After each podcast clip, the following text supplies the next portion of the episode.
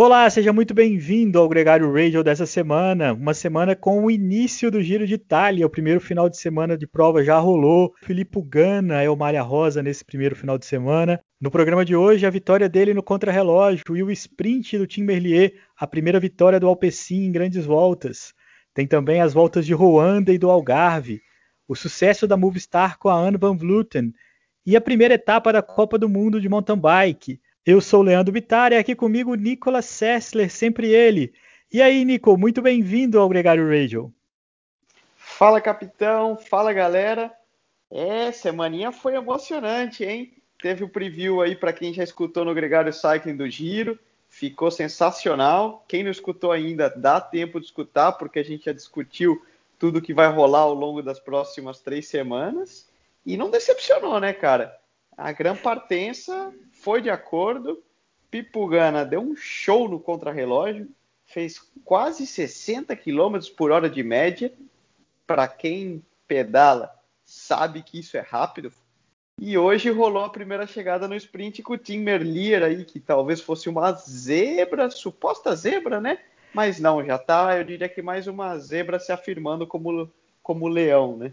Exato, Nicolas. Ele não é uma zebra, na minha opinião, porque ele era o líder da Alpecin para essa prova. A Alpecin vem com uma equipe com ambições de, de, etapas planas e ele era o grande líder, um velocista que já tem algumas boas vitórias, mas aos 28 anos de idade conquistou no Giro a maior vitória da carreira dele. Bateu grandes nomes, né? Nesse sprint ele deixou o Nisolo e o Viviane ali na segundo e terceiro lugar mas era um sprint que tinha o Peter Sagan, o Caleb Ewan, o Fernando Gaviria, muita gente importante, e esse belga que mostra que a equipe é maior do que apenas o Mathieu Van Der Poel, né? Curiosidade é que a equipe deixou de fora os italianos. O Sacha Modulo e o Sbaragli optou por não levar nenhum italiano para a prova na Itália. Eu achei isso muito diferente, achei muito arriscado, mas deu certo. O Tim Merlier conquistou uma vitória nesse sprint, como você mesmo disse. Era um nome menor em relação ao histórico do que esses grandes rivais, mas talvez seja dos velocistas que estão no Giro de Itália aquele que vive a melhor temporada. Ele já ganhou algumas provas esse ano, provas relativamente importantes, principalmente na Bélgica, e agora ganha no, ganha no Giro também. No programa com o Pedro, que a gente gravou fazendo o preview do Giro, ele destacou que a, que a Alpecin tinha optado por ir com uma equipe 100% focada no Tim Merlier em busca de vitórias por etapas. E tá aí, deu certo. É, eu tinha ele meio fora do radar até, e quando o Pedro chamou atenção na gravação do programa, realmente ele saltou ali para mim e confirmou hoje já, né? O que não é surpresa, né, Nicolas? É o sucesso do Filipe Gana. Ele deu uma enganadinha na gente aí nas últimas provas, né? Perdeu o contra-relógio para o Denis, no outro ele foi até, ficou fora do top 5 lá na Romandia, mas na hora da verdade, no, na festa que foi preparada para ele, o campeão mundial foi lá, bateu, pegou a camisa rosa e vai segurar ela para os dias aí. Nesse domingo ele até brigou pela meta intermediária para afirmar um pouco mais essa liderança. O ano passado no Giro ele até passou as subidas bem, né? Mas vai vai lutar muito para defender essa rosa por mais tempo que ele puder. E uma curiosidade, Leandrão. Eu estava olhando aqui, você sabe que o Pipo Gana foi somente o segundo atleta na história a ganhar quatro contras relógios no Giro de Itália consecutivamente, porque ele empalmou com os, com os contras relógios do ano passado. E sabe qual foi o outro? Francesco Moser. Francesco Moser. O ídolo do Herbert Polizio, que também está no programa do Gregário Cycling dessa semana. Um gênio do ciclismo, foi campeão do Giro, né? Já muito com a força do contrarrelógio, recordista da hora. Um grande nome. Tá no programa que a gente fala sobre a Madonna de Ghisalo com o Herbert Polizio, que está no Gregário Cycling, né? Que é o nosso outro podcast. Mas isso é assunto para outra coisa. Sacanagem, né, cara? A gente está aqui falando de resumir a prova e só está falando para você aí que está escutando e escutar o outro podcast de sexta passada. Não, é que a gente está a gente está muito bem impressionado, eu acho, Nicolas, porque a gente acaba conectando vários pontos. Eu acho que a gente está é, querendo que outras pessoas também façam essa conexão, né? É, o fato é que o Pipo Gana é um gênio, né, cara? Tem cada vez mais moral e autoridade, né? Não é, não é comum um ciclista dois anos seguidos se afirmar nos contrarrelógios, vestir a camisa rosa, um cara que, além de potente, consegue entregar com uma certa constância, né? Agora, a próxima semana, Nicolas, é uma semana de transição no giro, né? A gente tem alguns grandes momentos, o pelotão ainda está muito cheio de energia e até o nosso próximo encontro, muita coisa vai acontecer. Qual que é a sua expectativa agora, já com, com as pedivelas girando, para essa semana do Giro de Itália? É, o giro a gente sempre fala, né? Não tem semana fácil no giro. Porque sempre pode rolar uma emboscada, um vento cruzado, um dia de chuva, uma estradinha com uma subida que ninguém esperava que ela ia estar ali, ninguém conhecia, as estradas são ruins, então sempre dá margem para para alguma coisa acontecer, seja uma fuga, uma troca de líderes, etc. Até porque não tem uma equipe e um favorito claramente superior aos outros, né? A gente viu a Quick Step começou muito bem com João Almeida e Evenpool e o Renko, né? Então, talvez saiam aí como clara, claros favoritos, é, mas ainda tem muita gente em aberto. Então, a gente pode esperar por uma semana certamente imprevisível e com boas emoções. Muitas emoções, porque as etapas na, na quinta-feira já tem uma etapa com chegada ao alto, é, não, não é uma etapa de altíssima montanha, mas já começa ali a quebrar a perna da galera. Fim de semana são duas etapas bem duras e vai ser divertido. Acho que a gente não perde por esperar como você mesmo disse, a Docane Quick Step com o João. E, e aí tem uma coisa que o Lefever anunciou que o João não fica o ano que vem e já aumenta o clima ali com o Rico Venepool. Tem também o que esperar né, dos grandes nomes, do Nibali, do próprio Bernal, alguns ciclistas que tenham uma interrogação sobre eles, e muita gente nervosa para não perder tempo e guardar, ao mesmo tempo, guardar o máximo de energia possível para a segunda metade da prova, que vai ser duríssima. Nicolas, a gente acompanhou essa semana também o Tour de Ruanda, uma prova na África muito importante e cada vez mais relevante. E a vitória ficou com o espanhol Christian Rodrigues, da uma equipe francesa, da Total Direct Energy. Curiosamente, né, na Turquia a vitória foi também de um espanhol, do José Manuel Dias, da Delco, uma equipe francesa. Em Ruanda isso se repete. Primeira vez que um europeu vence essa prova, Nicolas, um ano que os africanos não tiveram chance nenhuma. Duas etapas ficaram com colombianos, as outras etapas ficaram com os franceses, inclusive o Pierre Roland, e o Christian Rodrigues, que já liderava a prova, levou também a última etapa e venceu a classificação geral. É uma curiosidade, né? Chamando a atenção aí tanto para o José Manuel como o Christian Rodrigues, os dois são andaluces, que é da região sul da Espanha, ali de Granada, Jaén, e ambos compartem o mesmo manager, agente, como seria o agente do futebol, né? E são dois atletas, entre outros, né? que traçaram uma carreira mais internacional, indo para equipes francesas, é, no caso do José Manuel, é, também Israel, Christian correu também para Willier na Itália no passado, e saindo do tradicional caminho que a maioria dos espanhóis seguem, de que é pensar que o único, a única maneira é passar ali com uma carra rural, é, ou com o Movistar para ser um grande ciclista, né? E eles saíram aí um pouco desse, desse conceito tradicional e têm mostrado aí que também é um bom caminho a ser seguido e que podem trazer muitos resultados, porque o ciclismo espanhol, a base do ciclismo espanhol é muito boa e traz muita qualidade. É muito legal ver as equipes absorvendo esses talentos, né? Porque a Movistar é, é um time muito bom, mas é muito pequeno para caber todos eles, né? Ô Nicolas, no Algarve a gente teve uma surpresa muito grande, porque desde 2006 um português não ganhava lá no Algarve e desde aquela época também um ciclista que não competia na equipe World Tour também não ganhava. Coube ao português João Rodrigues da equipe Porto quebrar esse estigma, venceu a prova, deixou em segundo um ciclista da Ineos, né, o Ethan Hayter, que é um cara jovem ainda e muito promissor, e fechando o pódio um campeão de monumento, Casper Asgreen da Docani Quick Step fez um pódio muito bonito ali para ornar esse retorno português ao topo da, da volta ao Algarve, uma prova que não é tão tradicional quanto a volta de Portugal, mas é uma prova mais internacional que a volta de Portugal, né?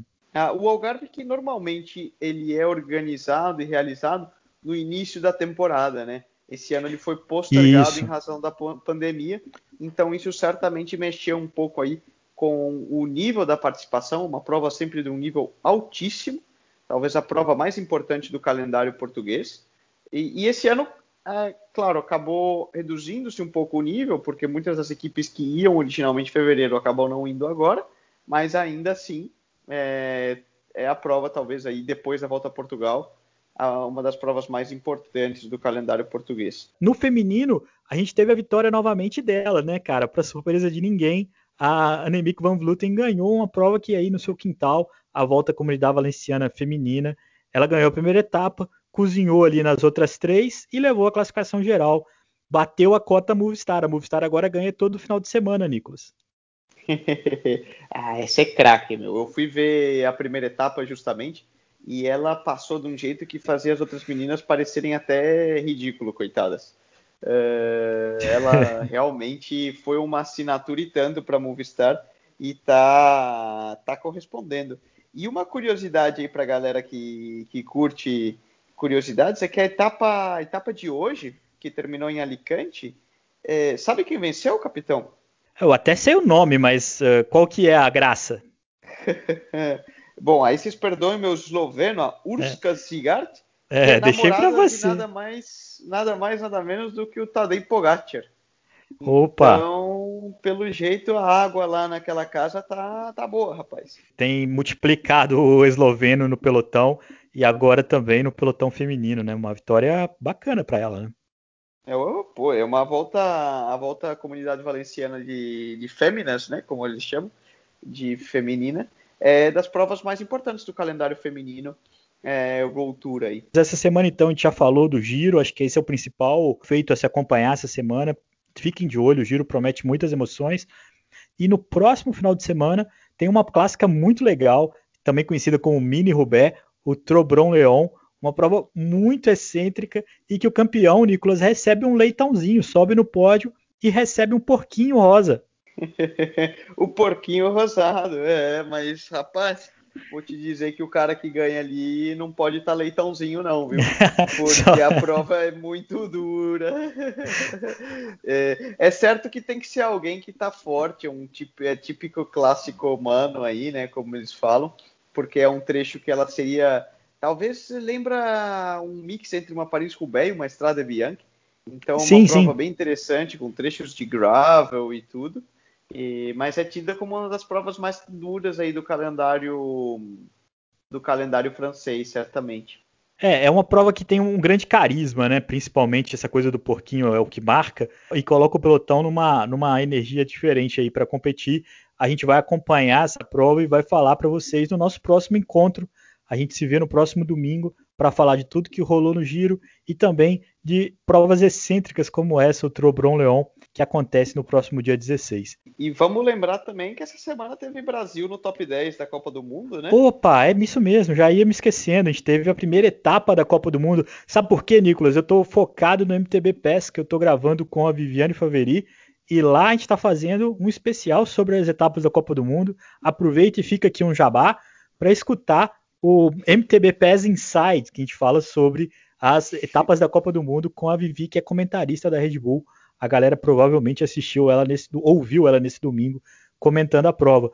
É, e mandou muito bem. Fica aí um jabá, uma sobremesa, porque o conteúdo foi sensacional e foi legal de ver, né, cara? A gente teve foi muito legal de ver. Dando show de no, no, na sexta-feira, ganhando o short track. E agora no domingo, quem deu show para mim foi o, o, o Pitcock, cara. Ele saiu da posição 100 e conseguiu entrar no top 5 o moleque realmente tirei meu chapéu para a prova que ele fez, veio recuperando muito, muito, muito. No final, naturalmente faltou uma balinha ali para ele, né? Depois de tudo que ele teve que queimar nas primeiras voltas para se reposicionar. Para mim foi o grande destaque da prova. A prova que quem venceu foi o francês Victor Koretsky, antigo, também conheço bem, quando eu fiz um pódio numa Copa do Mundo em 2012 em Peter Maritzburg. Se alguém for lá no meu Instagram, vai ver, é. vai ver essa foto desse pódio. Ele era campeão do mundo júnior. Tava lá, a gente dividiu o pódio. Ele Opa. ganhou a primeira vitória de Copa do Mundo dele hoje, batendo o Nino Shooter no sprint. E o Avança não decepcionou. O Avancini fez um. terminou em décimo, mostrando muita regularidade e um caminho rumo a Tóquio bem sólido. Eu achei que o Henrique sofreu um pouco com o ritmo inicial de prova. Aliás, todo mundo sofreu. ele que liderou a primeira volta com muita intensidade, tentou ditar um ritmo muito forte, pagou um preço por isso. Achei também que o Nino fez uma prova muito, muito, muito bonita. É, no final das contas, o, o Koretsky manteve a roda dele e ganhou no sprint. E, enfim, uma coisa que a Viviane falou no MTB PES, é, desculpa o jabá, mas que os ciclistas que estão disputando a vaga olímpica, os franceses estão disputando, precisavam mais desse resultado, precisavam chegar num pico de forma maior do que o, o Avancini, por exemplo, que já está com a vaga garantida. Isso pode ter uma interferência até na, na forma como foi encarada a prova nesse domingo, porque o ritmo foi alucinante, né? E no feminino não foi diferente, né? Inegável, inegável. E no feminino também, né, cara? Deu armada francesa para cima de todo mundo, com Luana Lecomte, é, que é uma jovem ainda, sub-23, é, arrematando na prova do domingo, e a Pauline Ferrand-Prevot em segundo.